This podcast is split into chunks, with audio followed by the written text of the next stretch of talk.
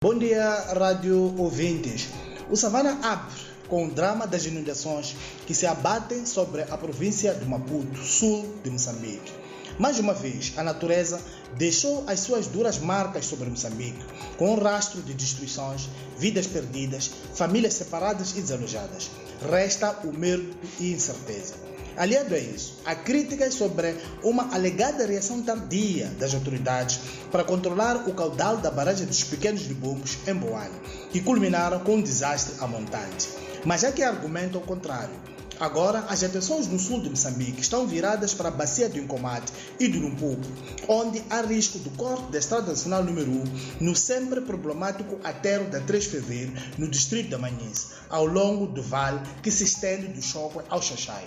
Pormenores sobre este desastre e vários ângulos da abordagem estão no Savana de hoje.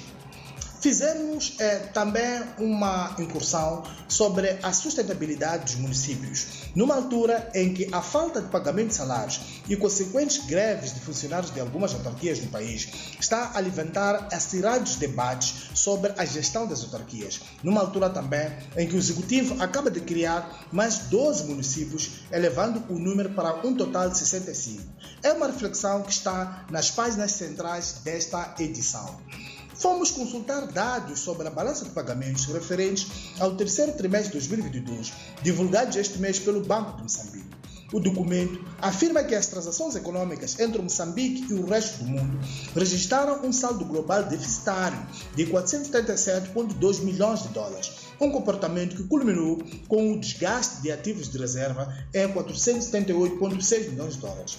Segundo o documento, o desgaste de ativos em, milho, em 478,6 milhões de dólares levaram em que o saldo das reservas internacionais brutas se fixasse em 2,6 mil milhões de dólares, o suficiente para cobrir 1,9 e, e 3,2 meses de importações de bens e serviços. Detalhes sobre estes números estão no Savana de hoje.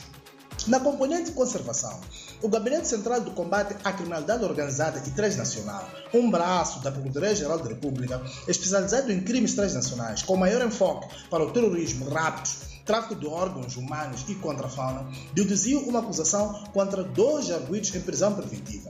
No comunicado, as autoridades não avançam os nomes dos referidos arguidos, mas o Savana apurou que se trata de Simone Valoy, mais conhecido por Boss Navarra, e Félix Zucula.